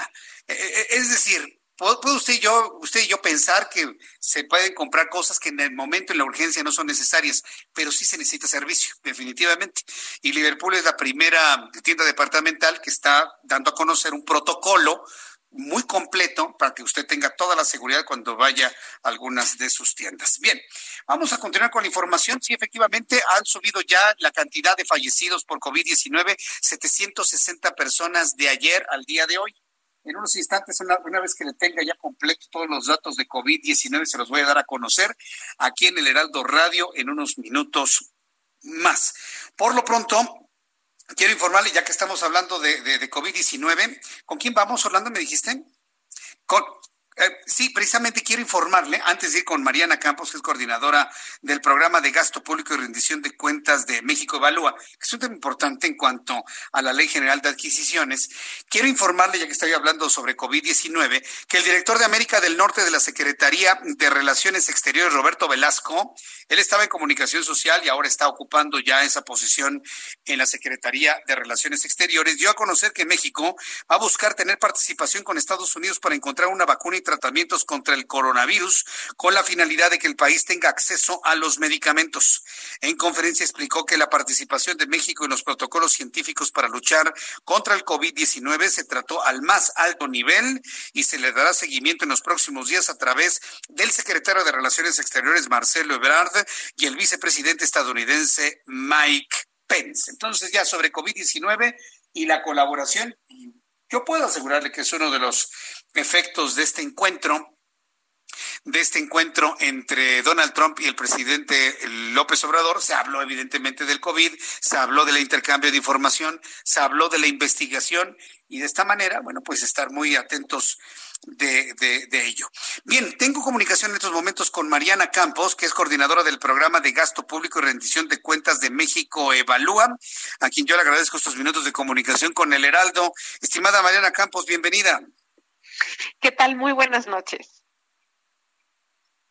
Gracias, buenas noches. Gracias por tomar la llamada telefónica. Coméntenos qué es lo que han estado ustedes revisando y trabajando en torno a la Ley General de Adquisiciones. Bueno, primero es importante mencionar que formamos un grupo plural en donde participan eh, dos instituciones públicas, la COFESE y el, el Secretariado Ejecutivo del Sistema Nacional Anticorrupción así como tres organizaciones civiles, donde está México Evalúa, el IMCO y Transparencia Mexicana. Entonces, las cinco organizaciones, la verdad es que acumulamos unos muy buenos años de experiencia en el tema de las contrataciones públicas. Eh, cada una desde su perspectiva ha estudiado, ha monitoreado las contrataciones y conoce de cuáles son las deficiencias que tienen estas políticas, eh, por lo cual es un grupo muy nutrido. Pudimos, la verdad, construir algo de mucho valor. Esta propuesta eh, propone eh, una nueva política de, adquisiciones. Primero que nada, que sea una política eh, que instaure ya un sistema digital, transaccional de las adquisiciones, que dejemos el papel, que México entra al siglo XXI en la contratación pública y esto le va a permitir controlar mucho mejor los riesgos de corrupción y también tener información eh, de tipo de inteligencia de mercados para poder tomar decisiones oportunas y también eh, de alguna manera con mucho mejor información sobre los precios, los productos que hay en el mercado. Ahora, e, e, ¿esto cuáles van a ser los beneficios que va a traer a nuestro país? Si tomamos en cuenta ya la puesta en marcha de un nuevo acuerdo comercial entre Canadá, Estados Unidos y México. Mira, eh, estamos, como te decía yo, muy, muy atrasados en términos de eh, que la contratación pública sigue siendo eh, en papel. No tenemos una plataforma adecuada. Entonces, eh, es lenta la contratación. Eh, me parece que las, los entes públicos y las áreas contratantes no cuentan con la información completa y adecuada para una buena toma de decisión. Entonces, esto lo que nos permitiría es tomar decisiones mucho más rápido eh, pero al mismo tiempo controlando y cuidando los riesgos de la mala compra, ¿no? Eh, evitar comprarle a empresas fantasma, empresas improvisadas. Eh, y yo creo que esto podría de alguna manera hacer que el gobierno compre rápido y compre bien, porque el día de hoy parece que hay un dilema entre eso, ¿no? Es decir, ahorita, por ejemplo, que estamos enfrentando la situación del COVID, pues se requiere comprar rápido, ¿no? Pero, pero esto, pues, eh, si, no contamos con la información completa, estaríamos, eh, y es lo que está pasando, comprando con adjudicación directa, porque se vuelve muy lenta la, licitación. Entonces necesitamos agilizar la licitación, es decir, poder comprar rápido, pero también con competencia. Comprar rápido, pero comprar bien, comprar de manera inteligente y comprar sobre todo a empresas que estén verdaderamente constituidas eh, es, algo complejo, ¿no? En, materia de adquisiciones, sobre todo porque luego intervienen los intereses de unos cuantos. Eso ha pasado en gobiernos anteriores y también en que prometió ser distinto. Y bueno, ahí tenemos el asunto de los respiradores que se mencionó mucho en el seguro social. ¿Cuáles pueden ser los candados y la observancia para evitar actos de corrupción a la luz de esta nueva ley general de adquisiciones? Bueno, nosotros lo que estamos proponiendo de entrada sí es un instituto especializado, ¿no?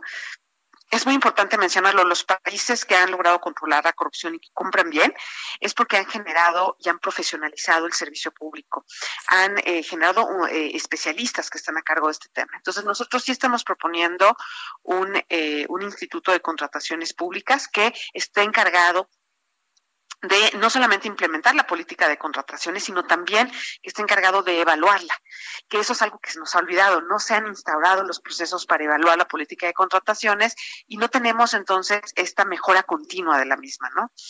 Eh, otro de los aspectos que, que, nos parece muy, muy importante es que este instituto va a poder, eh, digamos, eh, construir capacidades en, eh, en, las áreas contratantes a través, por ejemplo, de ofrecer metodologías y capacitación a los encargados de la compra pública. Eh, el día de hoy, por ejemplo, la, lo que se llama la investigación de mercado, pues está eh, pobremente regulada, no está bien definida y es un proceso clave para entender precisamente las opciones de productos, servicios, precios y condiciones de compra. Entonces, en ese sentido, el instituto haría una labor muy importante eh, para que se lleva a cabo esta planificación de la compra pública y eh, también haría una muy buena coordinación con otros entes que serían parte de todo este sistema de, compra pública, como la Secretaría de Hacienda y eh, la misma COFESE, eh, que también estarían interviniendo. Sí, aquí lo interesante es que se privilegie la, licitación y que las empresas participen y que se haga un análisis como se hacía antes, no necesariamente del que venda más barato, sino el que venda mejor en función del precio-calidad.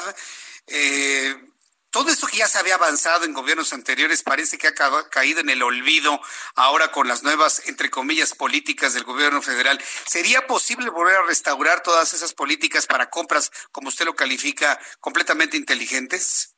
Por supuesto que sí. Yo creo que lo que ha hecho falta es construir los instrumentos que lo hacen posible.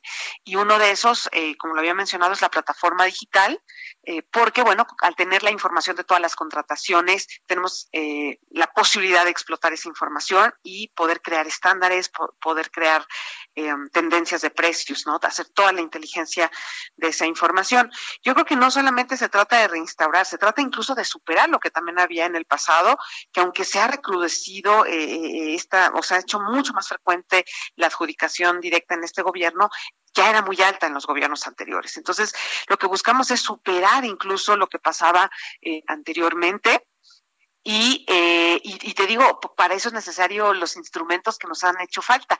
Uno de ellos, que además se va a facilitar con la plataforma digital, es el nuevo registro o padrón de proveedores. Es muy importante evaluarlos es decir, saber quién sí cumplió con sus con las condiciones del contrato, quién entrega eh, bien los productos, ¿me explicó? Y tener muy identificados aquellos que no están cumpliendo eh, con los contratos. Entonces, pues no se trata como de de, no es no es magia, simplemente es llevar un registro adecuado de las operaciones del gobierno con la información pertinente y por eso la plataforma digital facilita toda esa eh, todo ese registro de información y su análisis. Bien, pues yo, quiero agradecerle mucho el que me haya tomado la llamada telefónica, analizar aquí en el Heraldo Radio, Mariana, todos estos asuntos que, que contemplan la Ley General de Adquisiciones, pues ojalá y fructifique, sobre todo porque lo que estoy observando es que el presidente y la actual administración eh, están tendientes más que a crear a desmantelar instituciones, a desmantelar organismos que en su momento estaban para el buen funcionamiento y la vigilancia, pero con el argumento de la corrupción, con el argumento de los privilegios, con el argumento de, la no operatividad, con el argumento de lo neoliberal, pues prácticamente ha destruido, bueno, no voy a usar la palabra destruido, pero ha desmantelado, ha eliminado muchas cosas en las que habíamos avanzado durante años. Yo espero que lo que ustedes estén planteando, están planteando, verdaderamente fructifique. Le agradezco mucho, Mariana Campos. No hay de qué, hasta luego. Que le vaya muy bien, hasta luego. Es Mariana Campos, coordinadora del programa de gasto público y rendición de cuentas de México. México evalúa. Ojalá, ojalá y se, se establezcan nuevamente estos, estos mecanismos y estos principios para, como ella lo comenta, la compra inteligente gubernamental que se privilegie, por supuesto, las licitaciones por encima de las asignaciones directas, ¿no? Que es, es un término pues muy adecuado y muy conveniente, ¿no? Asignación directa por conveniencia, ¿no? Por urgencia y demás. Bien, tengo los datos sobre coronavirus, sobre COVID-19. Eh, hoy ha sido un día muy complejo en cuanto al flujo de información, inclusive nuestros amigos del público que nos siguen a través de YouTube me han enviado algunos datos, algunos han cambiado, este, otros, hubo uno, por ejemplo, que me parecía verdaderamente escandaloso, el número de, de, sospechosos, eh, de sospechosos, perdón, de activos, de personas con la enfermedad activa, hay algún dato periodístico que arrojaba 48.708, que si tomamos en cuenta los 27.891 de ayer, me da una, una diferencia de 20.817. Finalmente, el dato fue corregido y bueno, pues tenemos activos, es decir, enfermos actualmente, 29.129 mexicanos. Ayer había 27.891. Ayer había 275.003 transmitidos de COVID-19 de un día para otro habían, se habían sumado 6.995, hoy tenemos 282.283, de ayer a hoy 7.280. A ver, Hugo López, no, que para qué voy a estar invocando a Hugo López Gatel, ¿para qué? A ver, dígame usted, ¿en dónde se está desacelerando el contagio? ¿En dónde? ¿En dónde? ¿En dónde? A ver, ¿qué, ¿cuál es la parte que yo no estoy entendiendo, ni los periodistas independientes de este país estamos entendiendo, por el cual se sigue incrementando la cantidad de enfermos todos los días transmitidos y llega y nos dice el responsable de informarlo que se está desacelerando. A ver, yo, no entiendo cuál es la parte. ¿Usted lo entiende? A ver, dígame quién lo entiende. A lo mejor no sé sumar, a lo mejor no sé restar, a lo mejor ya se me olvidó. Entonces, imagínense, estamos hablando de 7.280 personas en 24 horas que se han contagiado con el COVID-19, más las que no están registradas. ¿eh? Sospechosos, allá había 80.893, hoy hay 89.988. Más de 9.000 personas en 24 horas sospechosas. Ayer había 32.796 mexicanos muertos, hoy hay 33.526, se sumaron 730 de los datos que han podido fluir. De los datos que han podido fluir. Índice de letalidad 11.87 y me parece que es baja la cifra de personas fallecidas y no porque yo desee más. Jamás yo desearía una cosa así, pero los datos empiezan a dispararse de una manera extraña. ¿sí? Empiezan a tener chipotes de algunos lados, como por ejemplo la cantidad de personas contagiadas en un solo día, 7.280, no coincide con las personas que han fallecido en función de la tendencia que hemos tenido durante las últimas semanas. Por eso precisamente es importante ir, llevando, un... Eh, un registro, un registro para ir llevando precisamente la contabilidad y las tendencias, ir viendo las tendencias. Y yo no veo ninguna tendencia en desaceleración con mis datos de suma y resta, ¿eh? Y no porque tenga otros datos, son los mismos de la Secretaría de Salud.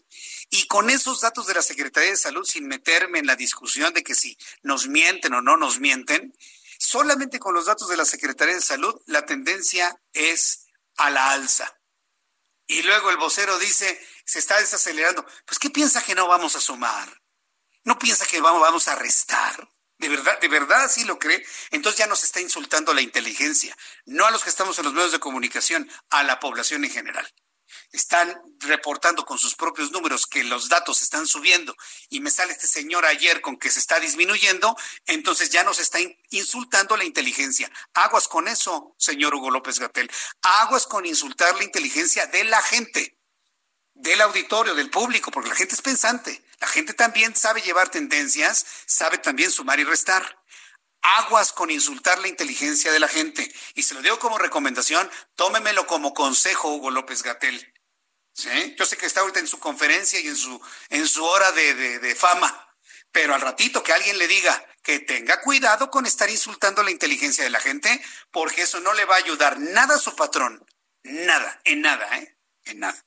Bien, vamos con el ingeniero Carlos Álvarez Flores, presidente de México Comunicación y Ambiente, como todos los jueves. Los minutos sobre cambio climático y su información. Ingeniero, qué gusto saludarlo, bienvenido. Muy buenas noches.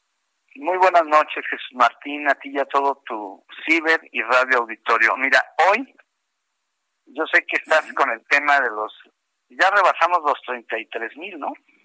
33 mil 526. Entonces, ¿qué quiere decir? Que podemos llegar a 50 mil sin problema. Pero bueno, ah, sí, sí, ese es el tema. Sí, era sin problema. Bueno, hoy es día del árbol. Fíjate bien, hoy es día del árbol y esto pues para el gobierno federal pues es como si no existiera. Desde 1959 con Adolfo López Mateos se decretó que el segundo jueves del mes de julio, del mes de julio, iba a celebrarse el Día del Árbol toda nuestra clase política, oigan bien, toda, desde el programa más viejo que recuerdo con aquel Jorge de la Vega Domínguez, a lo mejor tú no te acuerdas, ¿sí te acuerdas de Jorge de la Vega Domínguez? Uy, hace muchos años, de nombre tal vez, históricamente. Chiapaneco, político, prista. Eh, él fue el que creó la primera Comisión Nacional de Reforestación, algo así, allá, ¿verdad? Con López Mateos, con Echeverría más bien. Entonces, hoy México no tiene nada que presumir en términos de árboles. Nosotros perdemos de 200 a 300 mil hectáreas de selvas y bosques cada año. A nivel global, se deben estar talando más o menos 18 mil millones de árboles cada año. 18 mil millones de árboles. Y se dice, eso es un dato de hace cinco años, que el stock, el inventario global, son 3 billones de árboles. Entendiendo como billón, no el de los gringos, que son mil millones, no. El ah, millón de millones. El millón de millones, ya en sistema métrico. No, no en el inglés, no, en el nuestro. Entonces, nosotros eh, hoy no tenemos nada que presumir y yo hago este paréntesis porque en México no existe esa cultura de la reforestación.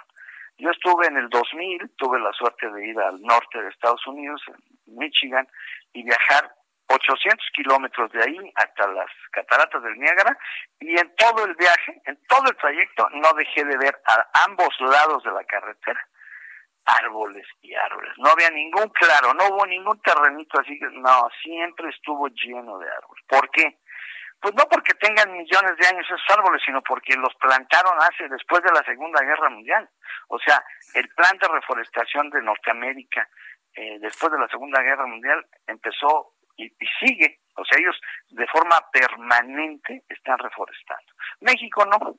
México inventa, inventa, inventa y crea comisiones. Esa CONAFOR no sé. Bueno, ahora sirve menos porque ya no tiene ni un quinto, ya no tiene dinero ahora menos, que el ejército y que no sé quién, no es cierto.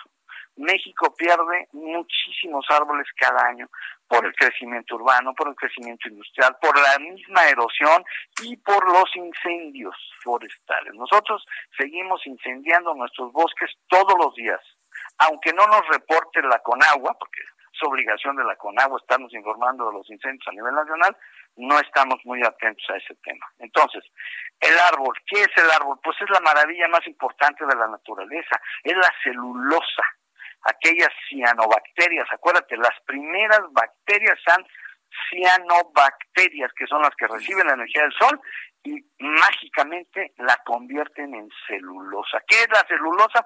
Pues son carbohidratos, para decirlo facilito, ¿verdad? Carbohidratos. Oye, como los del azúcar, bueno, pues sí, son carbono, hidrógeno, hidrógeno. O sea, son carbohidratos. Esa es la celulosa, que es una cadena, es un grupo de, de, de, de, glucosas, pues, o sea, es una cadena larga. Pero esa celulosa sirve para hacer papel. Sí, nada más que para sacar una tonelada de papel craft, para hacer bolsas de estas con las que queremos ahora mover las mercancías de esas tiendotas gringas, que no sirven para nada, que se rompen, se requieren 15 árboles para una tonelada de papel craft. Por eso, Greenpeace y Oceana y el propio Naciones Unidas se equivoca cuando dice, no usen el demonio, ¿eh? No usen el demonio cuando se refieren a la bolsa de polietileno, que es la más barata, la más resistente, impermeable y la que tiene menos la menos huella ambiental. ¿Por qué? Porque no genera emisiones, porque no utiliza agua y porque es 100% reciclable. Y entonces Greenpeace se atreve a decir, no, ese es el diablo, esa no, porque macha, mata muchas tortugas. Bueno, que me digan el número de tortugas para empezar. Porque con una foto, con una fotografía que nos meten duro y duro y duro en las redes, es una fotografía. Que me digan dónde están los millones de tortugas muertas con bolsas de polietileno. Ese es un reto. A ver, que me digan dónde están los millones documentados. Aquí están mm, tantos millones. No, no es cierto. Es falso. Entonces, no es correcto decir que usan la bolsa de papel, que porque es reciclable. No, no para nada. Aparte, cada tonelada de papel reciclado requiere de 12 toneladas de agua. Y para terminar, debo decir que con la prohibición de la bolsa aquí en la Ciudad de México, las amas de casa tuvieron que comprar contenedores. No uno, dos, hasta tres contenedores. Y la fracción orgánica, entonces en enero y febrero y marzo, la tuvieron que entregar a granel en el contenedor de plástico. Ya hicimos un cálculo. ¿Y qué crees? 8 litros de agua, cuando menos para lavarlo. ¿Por qué? Porque si tú sacas tus chiles, cebollas y frijoles y tomate todo revuelto y lo, y lo avientas a granel al camión, eso es, eso es inaudito. O sea, ¿cómo vas a aventar a granel tus residuos orgánicos al camión? Imagínate el mugrado del camión. bueno, pero tú regresas tú y tienes que lavar tu contenedor. Ahí son 8 litros y de acuerdo con el censo de casas hogar que hay en la Ciudad de México, sí, el volumen de agua al que están obligados ahora para lavar ese contenedor, si es que todos tuvieran contenedores, son 3 millones de metros cúbicos de agua. Y si algo le falta a la Ciudad de México, pues es agua. Es agua, Acuérdate, se acaban de quedar hace una semana, ¿no? ¿Te quedaste sin agua tú o no te tocó? No te pues, tocó la pues, sequía. Poquito, poquito nos tocó. Bueno, entonces, conclusión. La bolsa de polietileno 100%. Estamos a punto de terminar nuestro programa. Muchísimas gracias, ingeniero. Si no, me, corta el, la guillotina. Muchas gracias. Gracias, ingeniero. Que le vaya muy bien. Hasta luego. Hemos terminado nuestro programa de noticias. Ya no me dio tiempo de platicar algunos asuntos de los números de COVID. Nada más le corrijo que el número de sospechosos es 80.988. A nombre de este equipo de profesionales de la información, lo espero mañana, 2 de la tarde, Heraldo Radio, Heraldo Televisión, 6 de la tarde, Heraldo Radio. Muchas gracias por su atención y que tenga usted muy buenas noches. Hasta mañana. Esto fue Las Noticias de la Tarde con Jesús Martín Mendoza. Heraldo Radio.